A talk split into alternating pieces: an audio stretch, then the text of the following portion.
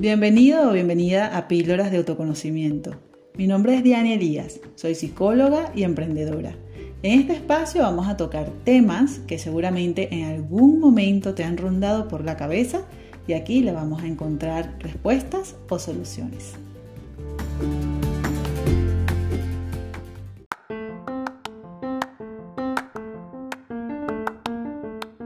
Bienvenida, bienvenida al capítulo número 69 de Píldoras de Autoconocimiento.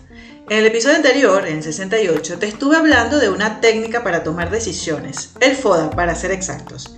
Te comentaba que la última vez que la había utilizado era por un caso propio de estrés laboral y que hoy te contaría todo el respecto. Esto que te voy a contar no es un caso único, no soy la única persona que lo ha vivido. Yo creo que todo lo contrario, gran parte de las personas lo viven.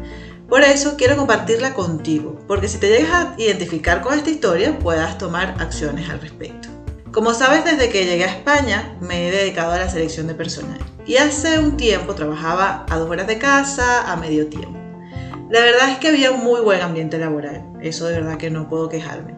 Y cuando tuve finalmente la oportunidad, decidí cambiar de empleo yéndome con las puertas abiertas de este sitio. Este nuevo sitio estaba a menos de una hora de casa y turno completo. Ya por ahí te podrás imaginar que con ese par de cambios ya me sentía muy ilusionada. Al llegar al nuevo trabajo desde el primer momento te confieso que fue un poco difícil, un poco caótico incluso, hasta el punto de llegar a tener estrés laboral. No dormir, no parar de hablar de trabajo nunca, pero absolutamente nunca. Trabajar alrededor de 12 horas al día, sentirme culpable por irme a mi hora, incluso pedir permiso para hacerlo y empezar a tener pérdida importante de cabello.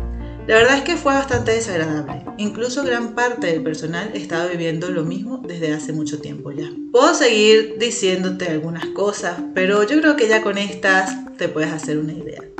Al mes me comencé a plantear irme de nuevo a mi antiguo trabajo. Sí, ese. Ese que me quedaba a dos horas de camino y con la mitad del salario. Como podrás imaginarte, en mi cabeza era como una discusión entre el ángel y el diablillo.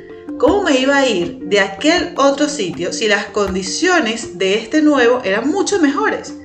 Era una lucha entre lo, entre comillas, ideal versus mi salud mental. Además debo agregar que cuando ya estaba metida en ese berenjenal, me doy cuenta que estaba incluso en contra de mis valores, lo cual no me ayudaba para nada a mi intranquilidad. Fue ahí donde un buen día me senté con la mayor objetividad que podía y apliqué esta excelente herramienta FODA para tomar esta decisión, que hoy en día veo absolutamente clara. Obviamente cuando yo hablaba de este cambio, la mayoría de las personas no entendían cómo iba a retroceder, pero era realmente un retroceso pensar en mi bienestar. Las oportunidades laborales van y vienen, y soy de las que piensa que nadie es indispensable a una empresa. En cambio, vivir tranquilo para mí sí que es indispensable. Hablé con mi antiguo jefe, que recuerdo con gran cariño, y le comenté la situación y que si la vacante seguía libre, yo estaba totalmente disponible. La empresa intentó que me quedara ofreciéndome algunas soluciones, pero realmente ninguna me convencía. Al final, la relación con las empresas es muy similar a las relaciones con amigos, pareja, familia, etc. Es necesario construir y mantener la confianza y respeto para poder continuar. O por lo menos así lo siento yo. Cuando ya había tenido la opción ideal, tuve que organizarme los tiempos y también a nivel económico. Aún así no me arrepiento en lo absoluto, porque me brindaba mucha paz conmigo misma. Como te imaginarás, saqué provecho de todo esto a nivel personal con la ayuda profesional. Al final esa mirada externa amplía muchísimo el aprendizaje. Esta confesión que te hago hoy es para animarte que si no estás a gusto con lo que haces, puedes hacer uso de otras oportunidades que posiblemente no puedas valorar por centrarte en el problema o por temor a dar ese paso al cambio. La ayuda externa es muy útil para llevarlo de manera más responsable y segura. Cuéntame, ¿has pasado por algo similar?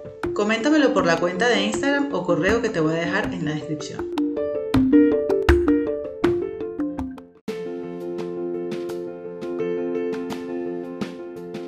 Gracias por dedicar tu tiempo a escuchar este podcast. Espero que lo hayas disfrutado y que te haya sido de gran ayuda.